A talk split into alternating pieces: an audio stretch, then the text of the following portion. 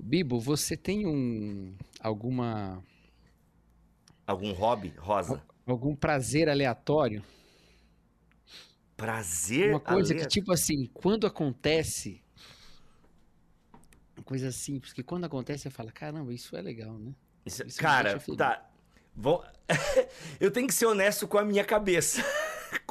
A primeira coisa que eu pensei quando tu falou foi quando eu vejo o cara caindo de moto que tá empinando.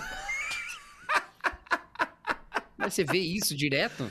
Cara, aparece pra mim no meu Reels, cara. A Ah, gente. no vídeo. no Reels, é de vídeo, é. Mas vamos lá, pensando Mas isso assim. aí é, foi- é, é divertido, primeira- né? É divertido, assim, Ah. quando eu vejo um cara se abobando de moto e cai, cara, me dá uma alegria, assim, porque, ah, mano, vai se achar lá, pronto. Agora, assim, a tua pergunta quer direcionar um pouco Inveja, mais? porque nunca conseguiu fazer isso. Nunca, e nem consegui assoviar também. Também nunca consegui fazer esse tipo de assovio. Eu também não consigo, cara. Tentei, Não- eu não sei nem qual é o, me- qual o mecanismo. Ah, pô, não faço nem ideia, mas aquele. Sempre achei. pessoal bota o dedo, mas bota o dedo aonde? Eu sempre achei muito legal, assim, olha. Aí vem o cachorro, vem o cavalo, enfim, chamo. Cara, mas vamos lá, tua pergunta, então. Meu pai é- sempre foi bom nisso. Com dois dedos, com um, sem dedo nenhum. Cara, ele, Não dá, cara, eu não, eu não consigo. ele Eu consigo foi bom. assoviar. Eu nunca aprendi. Eu nunca aprendi. Eu consigo. A Peppa não sabe assoviar, né? A minha filha demorou pra aprender a assoviar e ela ficava irritada A igual Peppa? a Peppa. A Peppa não sabe assoviar, mas enfim, isso é um detalhe da cultura pop aí. Mas vamos lá, a tua pergunta é uma coisa que me dá prazer, assim, quando acontece na vida, tu diz? Uma coisa aleatória, tipo simples, que não é? Uma coisa sabe, simples. Corriqueira. Coisa corriqueira. Cara, chegar no shopping e ter uma vaga, assim, aquela vaga. Ah, boa, boa. Boa. Isso, Boa. cara, isso cara. é muito bom, mano. Inclusive, eu isso chamo tá de vaga do os- dizimista. Vaga Isso do tá- dizimista. é, isso inclusive tá junto com um dos maior- maiores ódios que eu sinto na minha vida. Olha, cara, é, é ruim. É. Mas vou te Porque falar. um dos maiores prazeres é, de fato, se chegar com uma vaga boa. E um dos maiores ódios, sabe o que, que é? É chegar no supermercado e alguém largou um carrinho na vaga do carro. Ah, mano, largou um carrinho na vaga do carro. Arranhar, Cara, né? Eu, assim, o Brasil seria uma potência se não existissem pessoas que largam carrinho na vaga do carro. Concordo, concordo. Eu tenho toda uma tese de que o, a, a crise climática é por causa de gente que larga o carrinho na casa. A guerra na Ucrânia é por causa Não, de gente para, que larga para. o carrinho Cara, do... é Cara, triste, porque é assim, não triste. dá, cara, assim, não, não passa pela minha cabeça. O que que essa pessoa pensa? Ela pensa assim, não, quem chegar com o carro vai parar no meio da passagem, descer, pegar o carrinho, levar até lá e entrar com o carro. Não, ele Exato. não vai fazer isso. Ele vai procurar outra vaga. Então aquele carrinho vai ficar lá inutilizando uma vaga É, e, e- e fazendo perder esse prazer é. até vir um funcionário que não precisava estar fazendo esse trabalho, porque ele tem mil trabalhos pra fazer, pra pegar E tem um funcionário só pra desse isso. E tem Não, não funcionário tem. só pra isso. Ele- Tem, é, no Não, Angelone que. Ah, no shopping. No, Ele não, no um Angelone. monte, ele faz um monte de coisa. Ele Ah. faz isso também, mas ele Ah, estaria tá. fazendo outra coisa se não fosse isso. Ele não vai perder Sim. o emprego, entendeu? Mas, ô Cacau, eu sou o cara que desço do carro, paro tudo e vou tirar aquela droga de carrinho de lá. Eu fico, já aconteceu, e eu vou lá, eu paro, eu, ligo eu alerta. já sou outro tipo de cara. Eu sou o cara que desço do carro, tô indo pro supermercado e quando eu vejo carrinhos por aí, eu pego e levo pro lugar. Boa, de boa, legal. pessoas? E- Isso eu não faço, isso eu confesso Agora, eu não o que eu faço mi- quando eu vou pro supermercado. Não, mas eu não vou atrás, não, só se tiver no Tá. carrinho. Ah, tá. Mas o que eu faço é eu sempre escolho. Isso é, um- é uma dica, hein? Sempre escolha a vaga perto do bolsão dos carrinhos. Se é assim no seu supermercado, né? O meu é assim. Ele tem uns bolsões de carrinhos Sim. espalhados pelo estacionamento. Eu nunca escolho a vaga mais perto do supermercado. Eu sempre escolho a vaga mais perto do bolsão do carrinho. Por quê? Eu boto o carro ali, tiro a compra, boto no porta-malas, já deixo o carrinho no lugar certo e vou embora, Hum. entendeu? Olha aí, cara, então, o que que eu faço com o carrinho, né? Aí vem a pergunta nos comentários, sabe? Você tá falando aí, mas, cara, o que que eu faço? Eu levo ele numa pilastra. Bibo, Ah. Não, Bibo! Leva no lugar. Nossa, mano! Cara, Mas eu não atrapalho, cara. O cara que chega ali, eu não atrapalho o você trânsito tem nem. filho. Bota seu filho pra levar. Não, a minha filha tem 9 anos e meu filho tá com. vai fazer 5 agora. Bota pra Eles- levar o carrinho. Nove anos dá pra levar já. Cinco Não, mas é, é na verdade, assim, cara, quem faz compra, eu não sei como é que a Xanda procede, que atualmente, nos últimos dois anos, ela tem feito essa parte. Mas quando eu fiz, até dois anos atrás, eu botava numa pilastra, assim, entendeu? Botava numa pilastra que não atrapalha ninguém. Ou, Bota mas assim, ó. lugar. Não, e, cara, muitas vezes aconteceu de eu ver o cara e eu meio que acenar pra ele, e aí eu, o cara vem Ah, e tá. entrega, Não, entendeu? isso acontece. O cara tá É. vindo já. É porque, cara, nos mercados aqui de Joinville, olha, é, é raro eu não ver alguém lá embaixo fazendo esse vai e vem, assim. Ah. Pelo menos no Giasse e no Angelone, que são os mercados Mas que de eu faço fato, compra. achar uma vaga boa é bom. É bom, cara, que prazer no chegou. É, Porque o shopping não tem carrinho quase, então Não você- tem. vaga boa é vaga perto. E detalhe, Se você no- sai do shopping e tá chovendo, Hum, é. Geralmente é coberto, horrível. né? Mas tá coberto. Geralmente tem poucas. No shopping aqui de Joinville que são o, pequenos. aqui o, ma- o maior shopping aqui em Campinas é o, sho- é o Parque Dom Pedro. Ele não tem cobertura. Ele não tem coberto, eu tô ligado. É, aqui geralmente é coberto, porque são shoppings bem menores, né? E, O cara, é muito gostoso. aqui tem parte coberta e parte não coberta. Geralmente eu paro na coberta porque ele tem aquele sinalzinho É muito, é muito. tem. Cara, pra outro prazer da vida, ter o sem parar, sem que não cobra taxa, né? Eu tenho a tag da Veloy, que não me cobra taxa. Hum, E, cara, isso é muito transformou gostoso. minha, meu tema num Ed. Ai, que raiva. É, desculpa, não. eles estão te pagando. Nada, nada. Inclusive, sem parar, eu e o Cacau queremos não ser cobrado. Só quando a gente usar, sem parar. Melhor isso aí. Eu tinha. Daí, como eu troquei de carro, tô com a tag da sem parar agora que veio, né? Cara, é, é muito gostoso não parar em, não parar e não ter que pagar estacionamento quando sai do shopping, ainda mais se tá com criança. Mano, embarcou no carro, passou. São pequenos prazeres, assim. Eu lembrei Sabe um disso pequeno agora. prazer que eu tenho, que eu tava pensando agora, nas férias, isso? Ah, férias, né? Ser atendido por um bom vendedor. Não, concordo, mano. e Cara, o oposto. Que? É que o ódio. oposto é que, cara, assim, ô, gente, é que a gente que é crente, a gente tem que ter muito cuidado pra re- reclamar na medida certa, assim, sabe? Pra gente não se passar e tal. Mas é que muitas vezes também, se tu não reclama, tu é o bobo do rolê, né? Assim, tipo, tu é Uhum. passado a perna. Mas, mano, como é bom ser bem atendido. Eu concordo, cara. Mil por cento. Não, mil por mas, cento. mas não só ser bem atendido. Ser bem, bem atendido por um bom. Tem um prazer em ser bem atendido em qualquer lugar. Tipo um bom Aham. garçom, um Aham. bom, um bom atendente de algum lugar. Nossa. Mas, cara, ser atendido por um bom vendedor. O que, que é um bom vendedor? A pessoa que entende do produto que tá vendendo. Cara, Exato. E ela eu antecipa, saio- ela antecipa tuas perguntas, inclusive. cara, eu saio com a impressão de que eu tive uma aula, assim, sabe? Às vezes eu nem compro, mas assim, eu saio, cara, essa pessoa merecia uma comissão pela não venda de tão bom que É. E, cara, eu vou te falar, tem, quando o vendedor não é tão bom, ele perde venda. Porque, por exemplo, eu tava, né, Sim, procurando né? essa troca de carro e tal. E, cara, teve um carro que eu olhei e tal, cara, gostei, mas eu não. Assim, só que eu saí da loja, cara, eu gostei do carro, mas assim, pô, era uma decisão meio difícil de tomar e tal. Eu falei, cara, eu não vou levar e tal. A gente vai pra cá, tava eu achando as crianças, sabe? Cara, tava completo ali o rolê. Mano, a gente foi pra casa.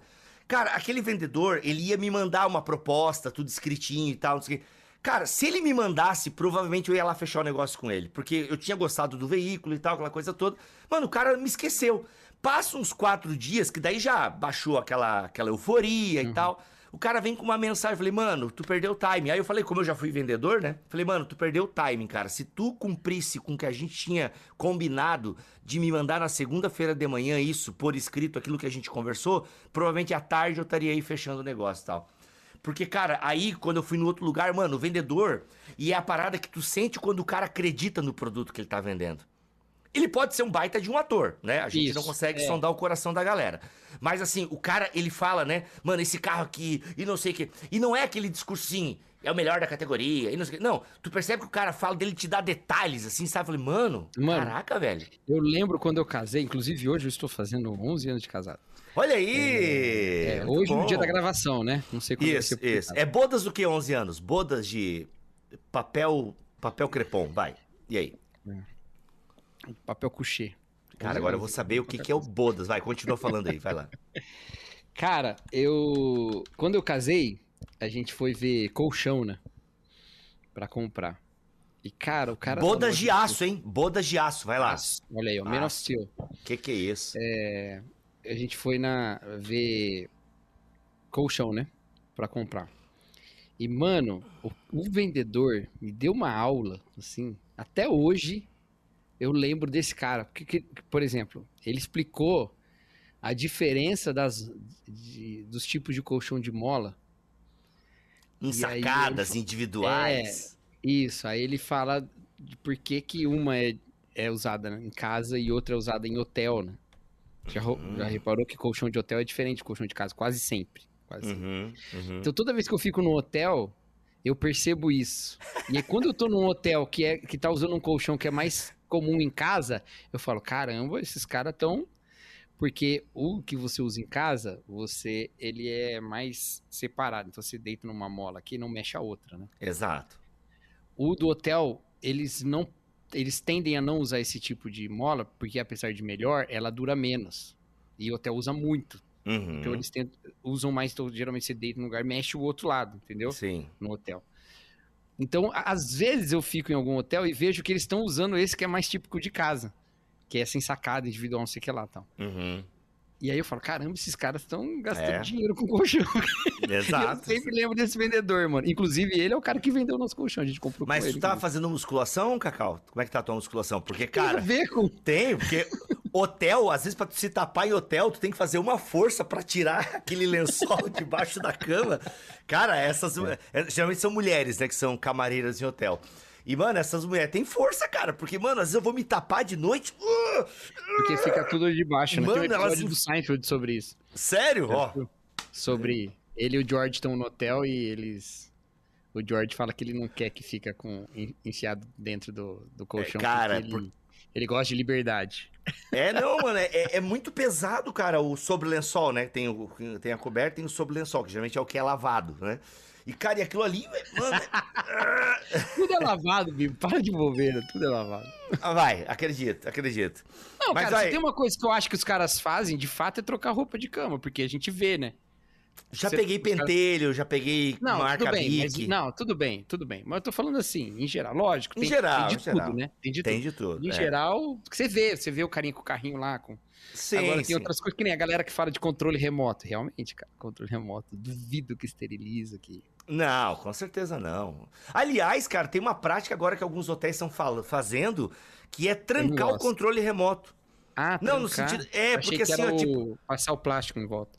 É, não, não. É você. O controle remoto da TV, principalmente do ar-condicionado, fixo na parede. Cara, que terror. ah, isso do ar-condicionado já vi. Do ar-condicionado É, da não, aí eu fui questionar. Aí um dia eu coloquei isso até no Stories e tal. Aí, galera que me segue, que é da área da hotelaria, falou: Bibo, tu não tem noção do tanto de controle que são furtados e pilhas furtadas. Uhum. Ele falou É. assim que infelizmente é uma atitude que a gente tem que ter por conta do alto número. Infelizmente, o furto de pilhas foi estimulado pelo Ross, né? Esse é o Sério? problema. O É. que, que ele fez? O Ross é do Friends, pra quem não pegou a referência. Tem um episódio que eles vão. Ele tá viajando com. com- Na verdade, assim. O Chandler tinha uma estadia com a Mônica, não sei aonde, eles tiveram que cancelar, só que não conseguiram cancelar.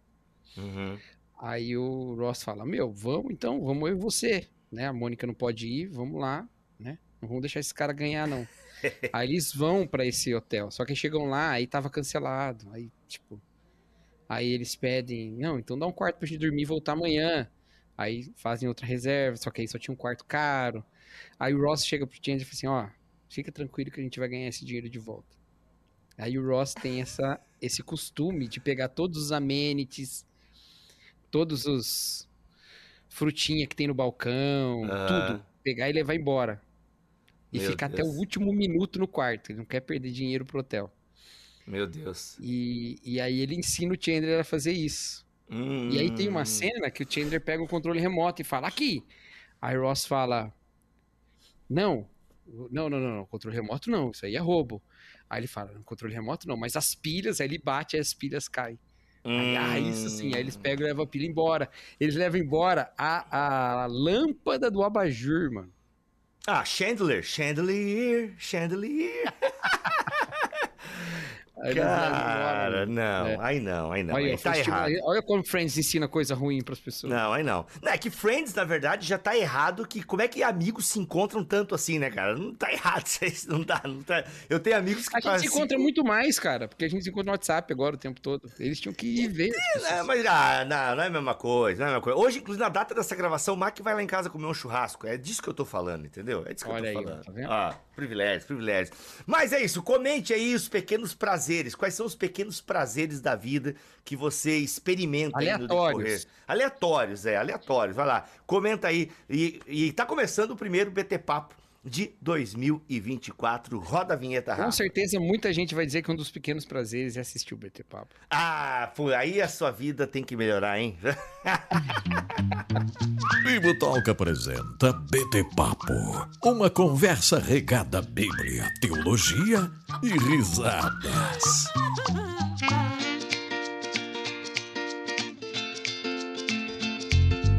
Muito bem, muito bem. Começa mais um BT Papo de número 43 da Idade de Cristo. Eu sou o Rodrigo Bibo, Cacau Marques. Seja bem-vindo ao primeiro BT Papo de 2024.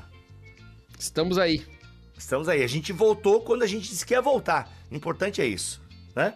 Conforme a Ah, promessa é? do ano passado. gente. É? A promessa do ano passado foi essa: a gente voltaria quando a gente voltasse. Ah, Então- é verdade, é verdade. Estamos cumprindo a nossa promessa, porque somos homens é, de promessa. E, Cacau, hoje, um te... aliás, ô Cacau, esse lance de aposta aí, a gente tinha um BT papo sobre aposta que a gente não soltou, né? Que agora se perdeu mesmo.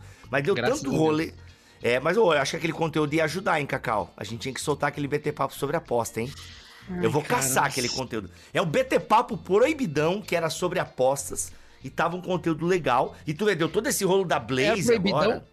Era proibidão, não porque a gente defendia aposta, não. Isso, não, tá? não é isso. É. A gente faz uma Mas reflexão é bem porque legal. a gente fez uma decisão editorial Exatamente, de exatamente. não ser muito sobre pode não pode esse nosso programa. É verdade. pode. Aí a gente não, resolveu não pôr, entendeu? É, pode ou não pode aposta, Tava né? Era bem esse no o rolê. comecinho, então a gente falou, não queremos dar esse tom, porque como a gente recebe perguntas das pessoas, a gente Uhum. recebe muita pergunta de pode não pode, É. e a gente não gosta dessas perguntas, né? O Bibo ainda É. responde algumas, eu não Eu, é, eu, eu, eu, eu, não, eu não tenho esse asco que tu tem, mas eu, eu te entendo e concordo contigo quase 90%. E assim, o meu asco não é porque eu acho que você tem que perguntar pro seu pastor. Até acho que você tem.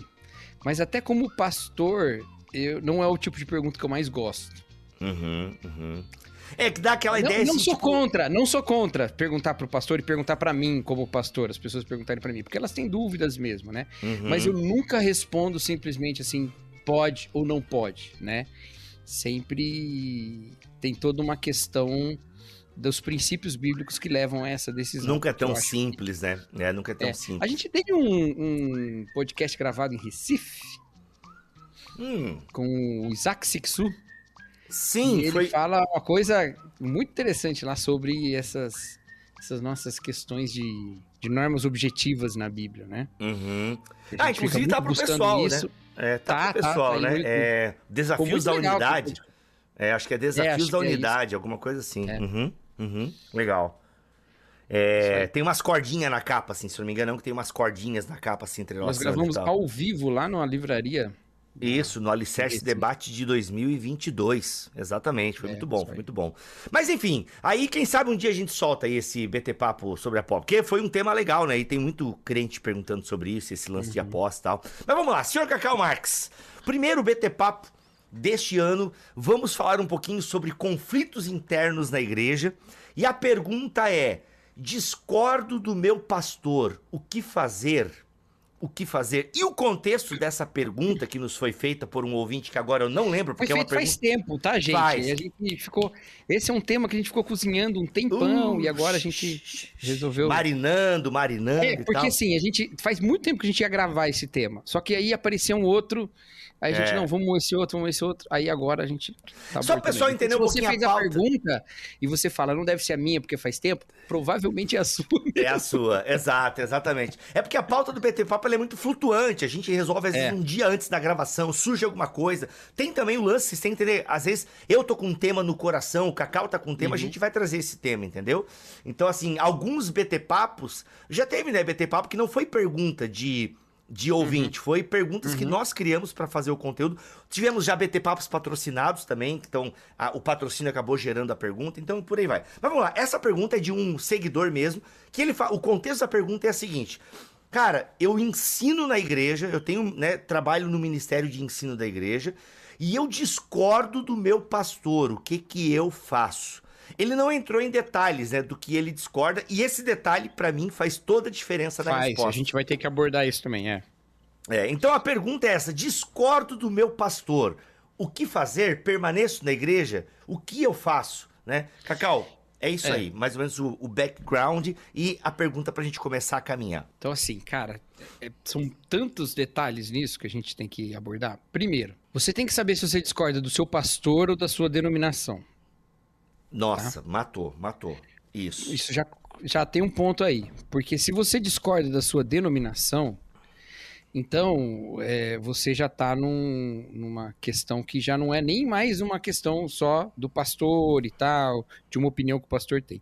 Se você discorda do seu pastor, mas a denominação não tem uma posição sobre esse assunto, então você está dentro, né, de um contexto aí que, que favorece a diversidade de pensamento nesse assunto, né? Em outras as coisas são mais taxativas, porque é normal as denominações, inclusive, sejam formadas ao redor de certos pontos distintivos mais específicos, né? Então, essa é uma questão. É, Eu conheci já na minha trajetória gente que discordava da sua denominação toda, né? Em um assunto. É, E aí? E aí você ensina na igreja. É, mas aí você ensina na igreja, você vai se submeter aí à, à maneira como essa igreja ensina, né? Ou então você, se isso é central para você, você não vai poder continuar lá. Mas se não é central, você fica ali e você não quer mudar a denominação nesse ponto específico, né? Cacau, vou Dá- tentar. dá- dá- vou dar três exemplos, Tá, vai lá. eu reais, tá? Uhum, uhum. Um jovem calvinista que frequenta uma igreja wesleyana, tá? Armínio wesleyano mesmo. Uhum. E e isso é uma era um problema para ele, né? E eu falei para ele, olha, cara, se você vai continuar isso, isso é tão central para você, eh, você tem que entender que isso nunca vai mudar porque essa igreja ela, isso tá na, na, na constituição dela, né? Meu, o Clóvis dos Cinco Solas, será que ele continua ainda Armínio, é, numa igreja armínio wesleyana? Que eu lembro disso. Um dos maiores blogs calvinistas, né, de 15 anos atrás aí, sei lá, era o Cinco O Solas. Clóvis que gravou aqui sobre Calvino, Gravou, é, ele Ah. era de uma igreja arminiana. Será que continua ainda hoje? Será que ainda Não existe sei. o Cinco Solas? Não sei. Então, mas eu lembro bem desse episódio que ele gravou, que ele disse uma coisa muito interessante. Ele falou assim: eu convivo. Porque você gravou dois episódios com ele e dois com, com o Arminiano, O né? Paulo César é alguma coisa assim, Isso. E aí ele falou, ou o Paulo falou, não me lembro, mas eles concordam nisso, né? De que eles frequentariam a mesma igreja de boa. né? Uhum. Então, assim, ainda que isso seja importante para eles, e certamente é, não é central na comunhão. Entendeu? Boa. Então, Uhum. esse é um bom exemplo. Um bom exemplo. É, é, Outro exemplo que eu até falei que ia dar três, né? É o contrário. É um irmão que não era calvinista e que frequentava uma igreja presbiteriana. E ele era presbiteriano de berço.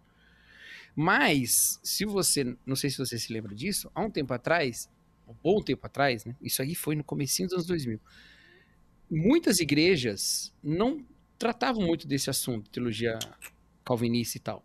E aí, o que, que acontecia? Como o calvinismo é menos intuitivo, se você não fala especificamente sobre esse assunto, é bem comum que as pessoas tenham uma mentalidade um pouco mais do livre-arbítrio, entendeu? Uhum. Porque a, a percepção de liberdade é muito presente na nossa vida, né? Então ela é mais natural você pensar que as suas decisões são, né?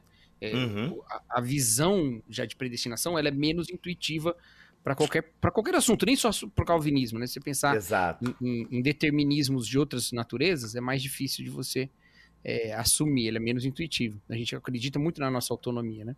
Uhum. E então esse irmão, ele não, quando descobriu que a denominação dele era calvinista, ele falou, "Ah, eu não concordo com isso, mas isso não impediu ele de ser crente até aquele momento e não impediu para ele Uhum. continuar lá, né?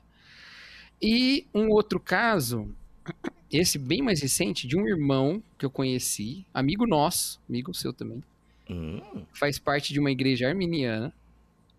Ele tem uma posição de ensino, não só de ensino, de organização do ministério de ensino da igreja. E ele é calvinista. E eu só descobri isso quando a gente estava só no- já nos despedindo do nosso encontro. Ele, ele comentou isso. Então, nesse caso, ele discorda da denominação e do pastor. E Uhum. mesmo assim, ele tá lá. E é muito interessante na conversa que eu tive com ele que ele falou, cara, isso aqui não, né, é um ponto né, da minha convicção pessoal. Eu não acho que eu sou mais crente ou menos crente do que os outros por causa disso, e nem que eles estão mais ou menos, né, corretos ou qualquer coisa disso. É a maneira como a gente interpreta aqui e a comunhão, o serviço cristão, o testemunho, isso são coisas, questões mais importantes aqui no nosso lidar na- no Agora, ministério. Cacau, vamos lá, vamos pegar esses exemplos aí, principalmente esse coisa- último. Então, mas, mas, assim, isso passa muito nesse caso, porque o primeiro caso que eu contei é, tinha uma situação muito curiosa que o pastor, ao saber que a ovelha era calvinista e estava numa igreja arminiana, ficava provocando. Aí. Então, assim, tem a questão doutrinária, mas tem a questão pessoal. uhum. E esse último caso, que a gente considera bem mais saudável, é, não acontecia dessa maneira. Pelo contrário, além da pessoa ter essa liberdade de estar numa, numa posição de liderança, é, o pastor estimula muito uma diversidade de pensamento, né? Aceita Uhum. muito a, a- a diversidade ali no ministério. Então, a- mesmo em assuntos que são menos pessoais, que são mais denominacionais, o aspecto da cultura da igreja, especialmente como a liderança lida com esses assuntos, está muito presente. Então não dá para dar uma resposta muito taxativa, porque isso vai muito depender do contexto. Vai. O contexto Uhum. da denominação, o contexto pessoal, o contexto da cultura Uhum. da igreja. Entendeu? Uhum. Vamos pensar em termos denominacionais. Vamos pegar esse último exemplo aí, que é um exemplo legal e a gente gosta de falar de bons exemplos. Isso é um case interessante pelo fato de que você tem uma liberdade do líder da igreja e você tem, e isso é bacana, o líder ter essa maturidade de tolerar né, o- um pensamento div- é, é, divergente, por assim dizer. E também a maturidade daquele que pensa diferente. Porque aquele que pensa diferente da denominação, ele precisa também respeitar alguns limites. Porque o que acontece? Se ele tem essa crença e está num cargo de liderança, ele é uma influência na igreja. Se ele utilizar essa influência que ele tem para ficar minando também o que a denominação Uhum. acredita, aí isso teremos um problema, mesmo com um pastor maduro, um pastor que tolera diversidade de pensamento. É. Então, tem que ter essa maturidade de ambos os lados, entende? É Por até você desrespeitar a dádiva da diversidade, né? Porque Exato. se a liderança permite uma diversidade na igreja, você não vai permitir? Entendeu? Exato. E você tem, e você tem inclusive, e aqui é uma posição que eu penso dessa maneira, não sei como é que tu pensa, Cacau. E eu acho que inclusive você nessa posição de liderança tem que colocar em primeiro lugar, quando for fazer uma exposição, a posição da denominação. Por mais que depois você diga, ó, eu penso diferente por esse aspecto e tal, tal, mas a nossa denominação pensa e entende desta maneira a questão do, né, desse tema, da soteriologia e por aí vai. Porque, por exemplo, é, no caso da Assembleia de Deus, né? Ela sempre foi arminiana, desde berço, mas nunca desenvolveu muito bem, né? Foi na confissão que foram fazer tardiamente e tal. Depois que a CPAD foi lançar lá por 2015, se eu não me engano, lançou livros sobre arminianismo e tal. Demorou, né? Demorou. E o que acontece? Então, e eu vi casos de pessoas querendo forçar teologia e soteriologia calvinista nos irmãos. Aí você tem um problema porque você desrespeita a denominação. Uhum. Entende? Então eu acho que tem que ter esse cuidado denominacional. E a gente está falando aqui, Cacau, um aspecto, um parênteses que eu quero abrir aqui. Nós estamos falando de doutrina, certo? Nós estamos falando de doutrina. Mas tem o aspecto cultural, eclesiástico de igreja, que aí é, também tem que ter essa maturidade. Então, por exemplo, você pode estar numa igreja que ela tem alguns aspectos culturais, algumas práticas, algumas celebrações que talvez você não concorde. Uhum. E é uma questão cultural que você não vai mudar, porque eu acho que tem que ter essa maturidade de você também querer ser o Martinho Lutero da sua igreja. Não, vamos mudar isso aqui, É. tal, tal, tal. Você não vai mudar, cara, uma, uma estrutura, uma instituição. É, é muito difícil, tá? Então você tem que ter essa sabedoria, né? Tipo, tem questões doutrinárias, tem questões culturais. E, cara, e algumas coisas você tem que aceitar e cuidar pra não ser aquele cara que fica minando, né? Ah, pois é, a igreja faz isso aí, mas eu não concordo, pá, pá, pá. Tem que ter um pouco de maturidade. E tem o lance também daquilo que for errado, né? Que a gente vai abordar em algum momento desse podcast também, que daí é, é arrumar as malas e sair fora. Tem aspectos doutrinários, tem aspectos culturais. Alguns deles são centrais também, mesmo culturais, sem ser doutrinários, sabe? Uhum, Práticas que às vezes a igreja começa a adotar, que você fala, meu, isso aí tá errado. sim. Uhum. Ainda que a confissão de fé dela esteja correta, né? Isso estimula um tipo de cultura que não é correta. Eu vou, vou dar um exemplo mais, mais público aqui. Ah, não, não vou citar, não. Mas é porque são muitos, então eu vou falar no geral. Mas assim, Uhum. essas igrejas que a gente tem visto, especialmente nos Estados Unidos, com denúncias de práticas tóxicas, né? De liderança e tal, abusos tal, e tal. tal. Uhum. Em termos doutrinários, elas estão corretas, né? Uhum. E, E eu nem tô falando das práticas que eram que são cometidas por debaixo dos panos, tô falando das práticas conhecidas mesmo, né? Uhum. Padrões de comportamento. E isso aí pode ser uma coisa de, ei, não é assim que se faz, e a liderança faz desse jeito. Não, Uhum. então eu não vou ficar aqui, né? Ou até questões administrativas, às vezes. Não é bom administrar uma igreja desse jeito, não vai dar certo, não é bom ir por esse caminho. Falta transparência, por exemplo, né? Não, não, Uhum. mas é assim que a gente faz aqui e tal. Não, eu não concordo com isso, eu vou. Né? Então tem isso também. Então essas coisas não são assim, não que é doutrina central, que é credo é importante, que não dá para fazer isso. Não dá para dizer, não, isso aqui é, né, trindade, coisa isso aqui é importante, todo o resto a gente tolera. Não é bem assim, né? E tem o seu aspecto pessoal também. Às vezes é central para você e não é para a igreja. Boa. Mas não tem como você, entendeu? Esse caso de soteriologia, por exemplo, né? Mesmo que às vezes uma igreja aceite que lá dentro tenha gente, tenha gente que pensa diferente, é, você pode não não se sentir bem, né? Ou não se sentir bem é uma coisa muito, né? Mas você pode estar travado na, na questão da, da, da comunhão mesmo, Exato. porque ali Uhum. se ensina de uma maneira que você já não consegue mais articular a doutrina dessa forma na sua cabeça. Agora, sempre se lembre, mudar de igreja não é uma coisa fácil. Não porque não tem igreja, tem um monte, mas não é fácil, tá? Porque vai envolve uma série de adaptações, uma série de cansativo, questões ali, cara. né? Então, Afetos, né? você, é, tem tudo isso pra você considerar. Por exemplo, Cacau, eu vou. Eu, eu, eu não vou citar o nome aqui, mas quem me acompanha no Instagram vai saber do que, que eu tô falando. Mas é, a gente tá recebendo, né, dentro do público do Bibotalk, muita gente que tá, assim, discordando de uma igreja, de uma denominação aqui no Brasil, é, que de fato tem práticas né, e costumes que eu não concordo, e eu acho até que tem características de seita, inclusive. E tem muita gente, né, aparecendo no meu direct. Inclusive, nós temos alunos da IBT que saíram é, dessa denominação. Aliás, a gente teve um BTD lá em São Paulo, em Alphaville. E, cara, lá tinha uma turma dessa igreja, assim. Até uma hora a gente sentou para conversar, a gente conversou, assim. Então, muita gente saindo dessa denominação. E, cara, e assim, e é uma parada que não é fácil, porque geralmente envolve família, que também tem ministério na igreja e tal. E assim, o que eu quero dizer, eu acho que no caso deles, eu concordo plenamente em eles saírem da denominação, porque ela realmente tem práticas doutrinárias e eclesiásticas que eu julgo é, bem erradas e tal, Uhum. e comportamento de seita mesmo. Mas, mano, é interessante que não foi um processo fácil, tá? Não, Até não no- é. O que eu quero dizer é o seguinte, gente, que até no caso deles, que é justificável eles saírem da denominação, não foi fácil, porque envolve afetos. Tipo assim, galera que nasceu lá, entendeu? Pô, a história do cara, sei lá, gente com 25, 26 anos. Então a história da vida da pessoa tá ligada àquela denominação. E aí tiveram os olhos abertos para um outro caminho teológico e tal. Inclusive, Cacau, a gente muito responsável por isso, né? A turma do Bibotalk e tal. É, porque a galera começa a seguir vocês também, né? Nas outras coisas que vocês fazem e tal. E, mano, e vai abrindo os olhos, assim. Então, assim, gente, o que eu quero dizer, pegando o gancho na fala do Cacau, é que até para essas pessoas que o motivo é um motivo real, justo para troca de igreja, não foi fácil. Então, assim, tem que analisar muito bem, porque a gente até já falou isso aqui em vários lugares, né? Às vezes a galera tá trocando de igreja, ah, porque o meu pastor não prega como fulano de tal. Ah, o meu pastor não faz pregações positivas.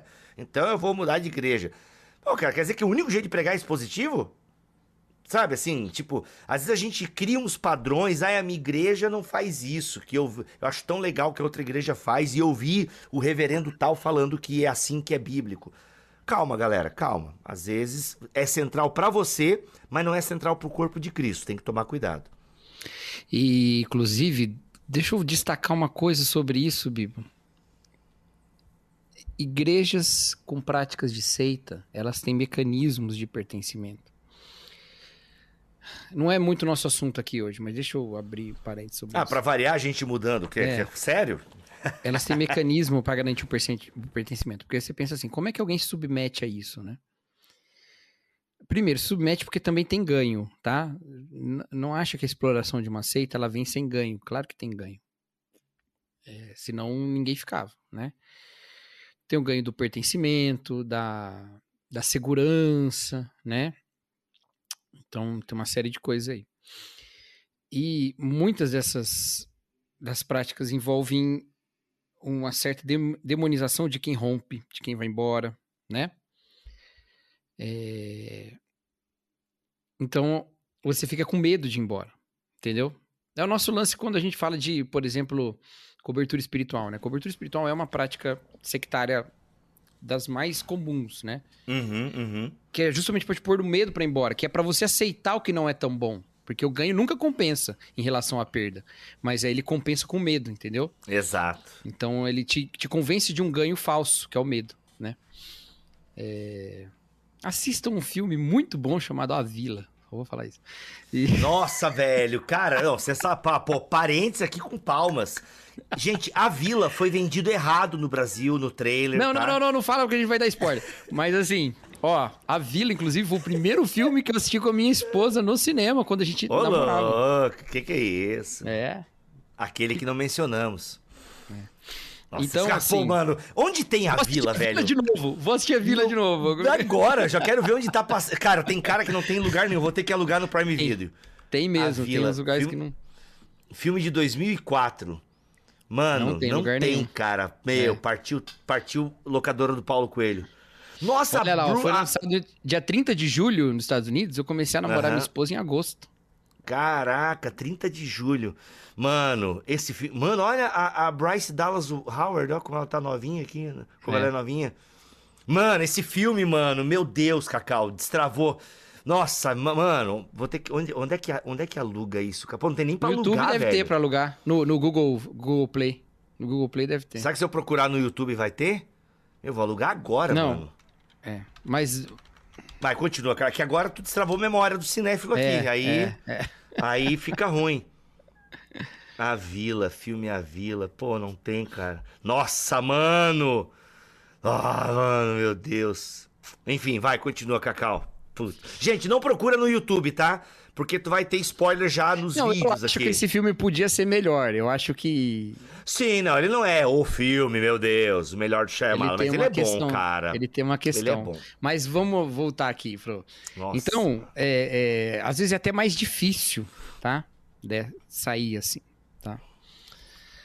É, bom, eu não vou mais devagar muito não, porque a gente vai acabar saindo. Agora, eu acho que a gente tem que responder, Bibo, o que fazer quando você decidiu ficar? Que esse é o lance. Eita, aham, aham, Que, é o que acho que é mais o caso aí, né? A pessoa ensina, por exemplo, na igreja. Ela não tá afim de sair, né? A questão dela é, e agora? Como é que eu faço para ensinar? Então, assim, você vai ver se a sua denominação é, é- como que ela pensa. Porque Uhum. se ela pensa diferente, aí você tem total liberdade para falar como a denominação fala.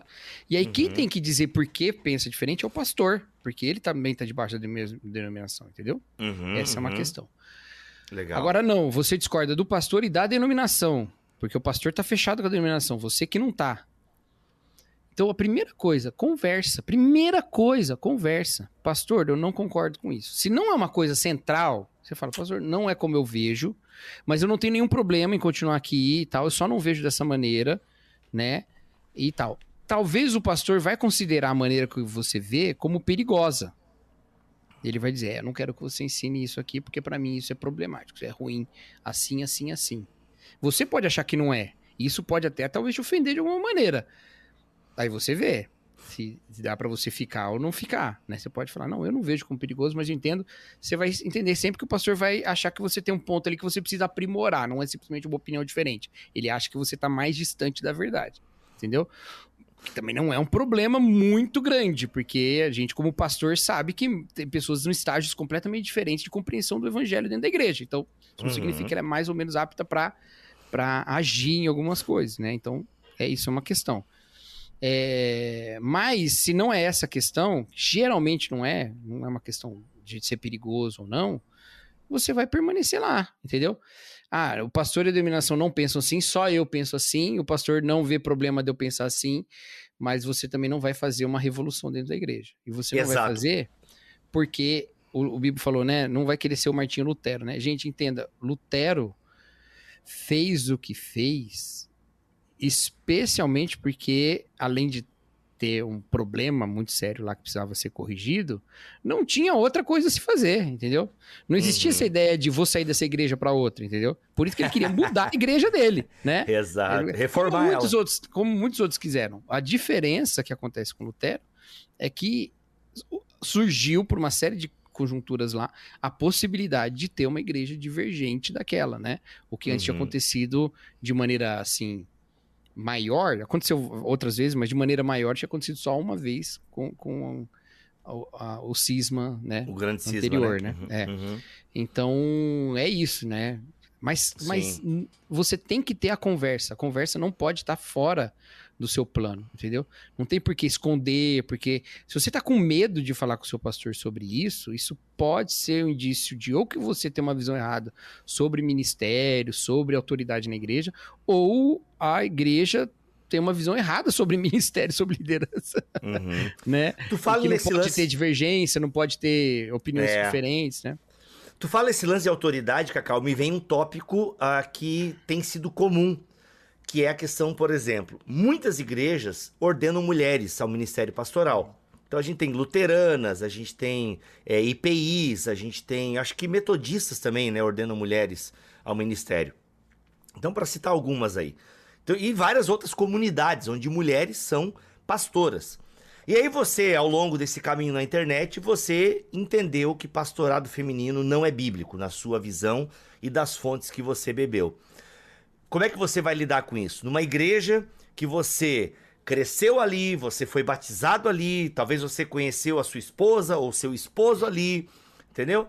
E aí, inclusive, né, quem sabe até a pastora fez o seu casamento, né, na época, enfim, ou faz parte da sua vida. E agora você tem essa compreensão. Cara, pois é, ó, eu vi vídeo aqui, li isso aqui, entendo que pastorado feminino não é bíblico. Como é que você vai lidar com isso? Entende? Eu acho, cara, eu não sei como é que tu responde essa pergunta, Cacau, mas eu acho que quando isso. Eu não conheço ninguém que passou por isso, eu acho, mas eu acho que isso que eu tô contando é muito plausível de ter acontecido, sabe? Até pela nossa experiência da internet aí. Cara, lembre-se de tudo que. Sabe, você tem uma história atrás de você, sabe? Eu acho que essa história não, não invalida a autoridade é, daquele ministro, daquela ministra e tal. É, mas agora você tem uma compreensão diferente. Mas você gosta daquela igreja. Cara, vê bem se você quer comprar essa briga, sabe? De É. agora ficar disseminando nos grupos e tal, ficar mandando vídeo de fulano. Que, ó, cara, olha só, nossa igreja. Aí você vai ter que ter a maturidade, porque definitivamente isso é o tipo de coisa que você não vai conseguir mudar na congregação. Entendeu? A não ser que a congregação passe por essa mudança. Porque, por exemplo, na Onda Dura, que é a igreja que eu faço parte atualmente, a Onda Dura teve esse processo. Ela sempre ordenou mulheres ao pastorado. Aí chegou um momento que a própria liderança percebeu, ó, a gente não concorda mais com essa prática. Então, aquelas mulheres que eram pastoras passaram a ser auxiliares pastorais. Foi uma, uma- uma decisão eclesiástica, né? Então, assim, então a igreja inteira, como liderança, resolveu ir por esse caminho, que é diferente, né? Tanto que até hoje elas são chamadas É. de pastores pela maioria das pessoas. Mas foi um movimento da liderança da igreja. Agora, se a liderança não faz esse movimento e você é líder e você fez esse movimento, cara, tem que ser muito transparente e você tem que cuidar para não ficar disseminando, sabe, discordância, porque você não vai mudar uma estrutura, entendeu? A não ser se todas as andorinhas voarem na mesma direção. Eu já sou mais duro com isso aí, Bibo. Manda bala. Eu já sou mais duro. Eu acho o seguinte: se você não via nenhum problema de uma mulher estar pastoreando na sua igreja e agora você vê, eu acho que na maior e, e assim, vou ser direto e duro como raras vezes eu sou no BT Papo, hein? Eu acho que você acha que você tá chegando mais perto da Bíblia, mas você não tá. E não digo isso porque eu acho que a convicção do ministério feminino é mais bíblica do que a contra. Não é esse o problema. O problema é o seguinte: porque antes, quando você não se importava com o gênero de quem pregava, você se importava só com o que estava sendo pregado. Mas agora você não se importa só com o que está sendo pregado. Você se importa também com o gênero. Então você se preocupa menos com a Bíblia e mais com o Na gênero. mosca. Na mosca. Então, eu acho que isso acoberta, acoberta um afastamento que você está tendo da autoridade bíblica. Com um discurso de ser mais submetido à autoridade bíblica. Eu acho isso um, um, um contrassenso. E assim, eu, eu, eu, eu, eu, eu fico doido, porque eu já fui, às vezes, presenciei gente falando sobre contra a ordenação feminina, falando assim: Não, porque não, a Bíblia, a Bíblia diz isso, é só a escritura, não sei o que lá. Bom, mas se, só a escritura é um, é, um, é um lema sobre autoridade. É um lema sobre autoridade. É isso que, inclusive, o, o, o. Wright vai dizer no livro dele lá do, do Autoridades. Qual é, é o nome? Inspiração Bíblica e Autoridades.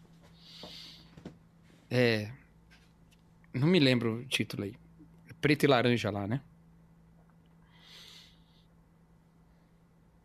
Inspiração e autoridade. É, as escrituras e a autoridade. E a, de Deus. As escrituras Isso. e a autoridade de Deus. Perfeito. As escrituras e a autoridade de Deus. É. E. Então. Ele vai dizer. É sobre autoridade. Aí, olha, olha só. Tem um grande pregador complementarista nos Estados Unidos que uma vez foi interpelado por uma uma pessoa presente na igreja dele. Ele faz é, Q&As na igreja dele, né? Questions and Answers, né? E aí uma moça perguntou, primeiro elogiou, disse que o ministério dele é muito importante e tal, e tal. Muito...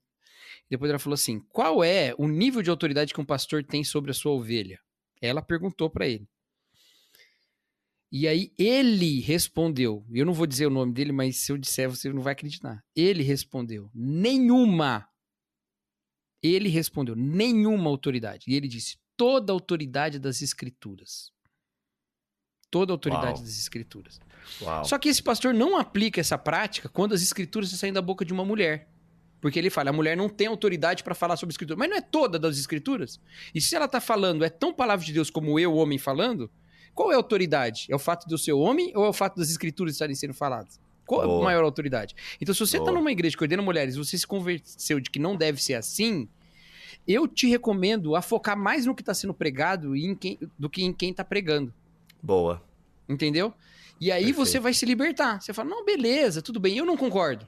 Eu preferia que mulheres não fossem ordenadas. Mas ela fala da escritura. E a escritura é poderosa o suficiente para, sendo dita por qualquer meio, até por inteligência artificial, me ministrar, transformar a minha vida. Então, é isso, sabe? É isso. Você acha que você está se aproximando da Bíblia, mas você não está, você está se afastando dela. Galera, coisas que precisam estar na sua cabeça de forma bem clara. Uma igreja feita por pecadores arrependidos, ela sempre vai ter conflitos. E os conflitos das mais variadas ordens, doutrinárias, relacionais. É, é isso, cara. Inclusive, eu tava lendo, Cacau, é, esse livrinho aqui, ó, a gente até já falou dele, já discutiu até a capa dele em um BT Papo anterior, que tem tons diferentes, né, desse, desse livro. 15 coisas que o seminário não pôde me ensinar. E aqui fala a questão de conflitos. Eu achei muito legal mesmo, porque ele fala, cara, conflitos vai ter na igreja. E como é que a gente resolve? A gente resolve com o evangelho. E ele cita aqui o lance. É, ah, você quer ver de novo a capa do livro, né? Calma, ó. 15 coisas que o seminário não pôde me ensinar, tá bom? Da, é, da Edições Vida Nova. Beleza? Então o que, que ele fala aqui? Cara, resolva com o evangelho, sabe? Ele usa a carta de Paulo aos Coríntios, né? Que tem um monte de problema acontecendo lá é, de divisão e tal, e Paulo resolve com o evangelho. É, tá, né, Paulo com a Evódia e a Sintique vai trazer o evangelho, resolvam as diferenças de vocês com o evangelho. Então a gente precisa ter muito claro qual é a missão da igreja.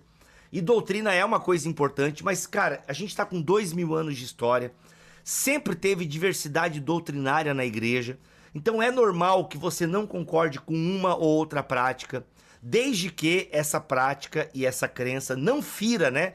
Aquilo que é tradição da igreja, é tradicional, aquilo que já está bem sedimentado em termos de teologia cristã, histórica que e é tal. Que é bíblico, né, também. Que é bíblico e tal. A gente tem esses pilares bíblicos inegociáveis e tal, entendeu? Então, assim, claro, talvez para você alguma outra coisa, cara, mas isso para mim aqui é um pilar bíblico. Mas, cara, vai ver isso, né? Investiga isso, sabe? E, cara, mas isso é central para você, para sua comunhão na igreja.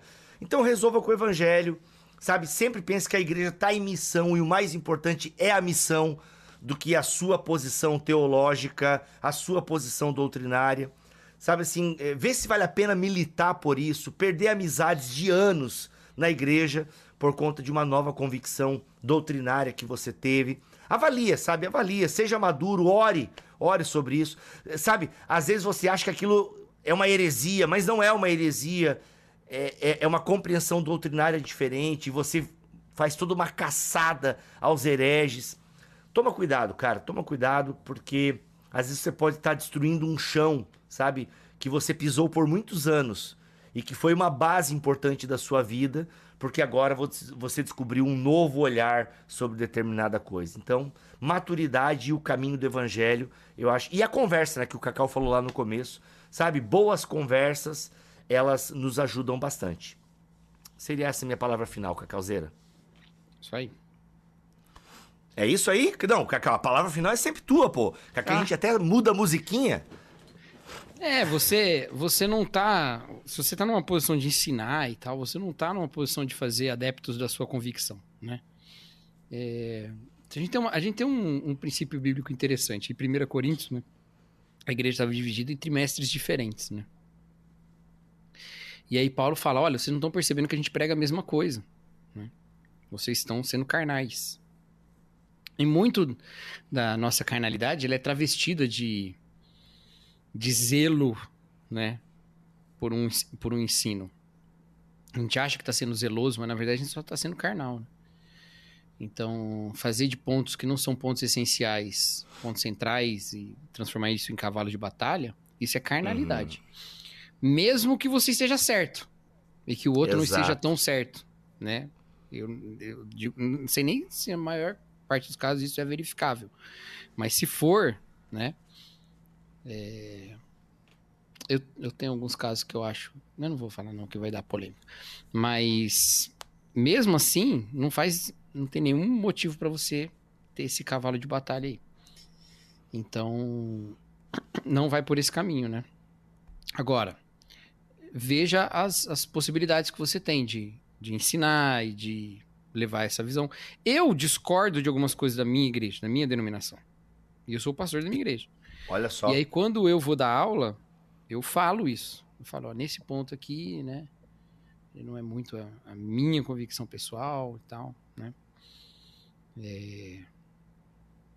E tudo bem, né? E na nossa Agora, como é que tu lida com isso, Cacau? Porque tu é um pastor da denominação, né? Um pastor uhum. convencionado. Uhum. E aí, tipo assim, então, para ti é isso que a gente falou. Mas aí fica São um que... exemplo, é, fica um exemplo dessa possibilidade de diversidade, entendeu? Não é uma coisa Boa. central. Que é bem então batista, gente, né? É, a gente fica ali e... Mas eu nunca deixo de ensinar o que tá nas nossas... Nos nossos... É, Credos. Os nossos Estatutos. textos doutrinários, né? É, uhum. textos doutrinários. E aí eu, eu sempre falo, olha assim, né, tal que a gente ensina. Tenha paciência, tenha essas conversas. Né? Agora, quando a coisa é uma heresia, aí, cara, não tem jeito, né? É, aí não tem. Sai fora, né? Uhum. Eu sei que é cara, é duro, é, mas... É. É, o que acontece, Cacau, por exemplo, assim, né? É, tem o Thiago Alicerce lá no Instagram, ele é um cara que o perfil dele é voltado para questões neopentecostais e tal, enfim. E ele recebe muito testemunho direct e tal. E, cara, se é verdade o que ele recebe, e quando eu falo isso, não tô dizendo que o Thiago tá inventando, né? Mas a gente não tem controle do que as pessoas mandam pra gente no direct, né? Então, se é verdade que as pessoas contam pra ele no direct, ou até mesmo os casos, né? Que eu já vi, que nós temos alunos da EBT que saíram tal de, de uma denominação e tal. É, cara, às vezes você tem um cargo de liderança e você. Pessoas virão atrás de você, né? Então, assim, o que eu diria é tenha muita sabedoria também é, disso. Não ache que você é o salvador dessas pessoas, o iluminador, sabe? A grande mente brilhante, iluminada por trás. É, direciona as pessoas. Algumas pessoas começam movimentos, né? Por exemplo, né, um, um contou lá pro Tiago. Ah, a gente começou uma igreja aqui agora porque a gente tá com esse novo entendimento e tal. Vê se esse é o caminho, entendeu? Tem que, ser, tem que ter muita clareza de coração, de alma. Quem sabe até um, uma iluminação de Deus aí, porque a chance de vocês reproduzirem o lugar que vocês saíram só com algumas coisinhas diferentes é, é muito alta. Muito alta. Mas é mais saudável procurar uma igreja já estabelecida, é. saudável, é. sabe? Não, e aí, então... assim, quando, quando o ensino. Porque o problema dessas práticas de teologia da prosperidade, por exemplo, teologia coach, o problema desse é pior até, não é uma questão só de heresia. Porque você pode falar assim, ah, mas não é estritamente heresia a teologia da prosperidade. Não, não ensina uma heresia contra os créditos, por exemplo. Sim. É, exato. Mas aí é uma coisa, vou dizer até pior. Não sei, eu vou dizer que é pior, tá? Por quê? Porque o herege, pelo menos, ele é convicto. Hum. Em geral, o herege é Fala. honesto. Em geral, o Hum. herege é honesto. Por exemplo, Ário. Ário era um cara super devoto.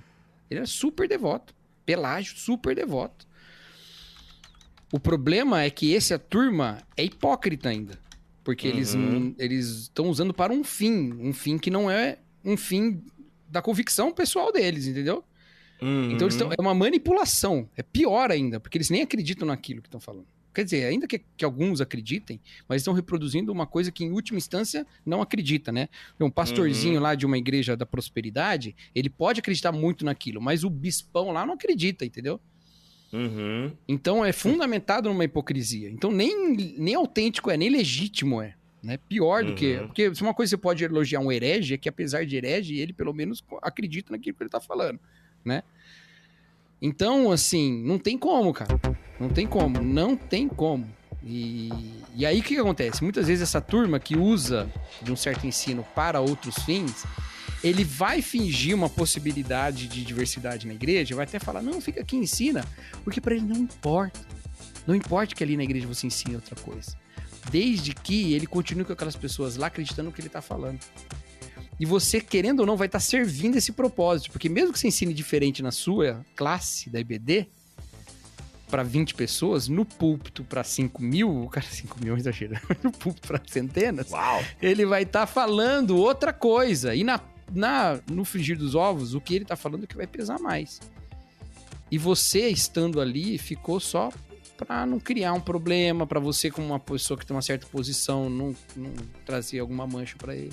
A sua saída seria mais útil, inclusive, para o Olha rei aí. do que. Eu já vi isso acontecer muito, porque antigamente eu falava isso, Bibo. Não, vê lá, conversa e tal. Aí você conversa e, e fica, né? Aí fica. Não, você conversa e a- o cara tá ensinando teologia da prosperidade, teologia coach, né?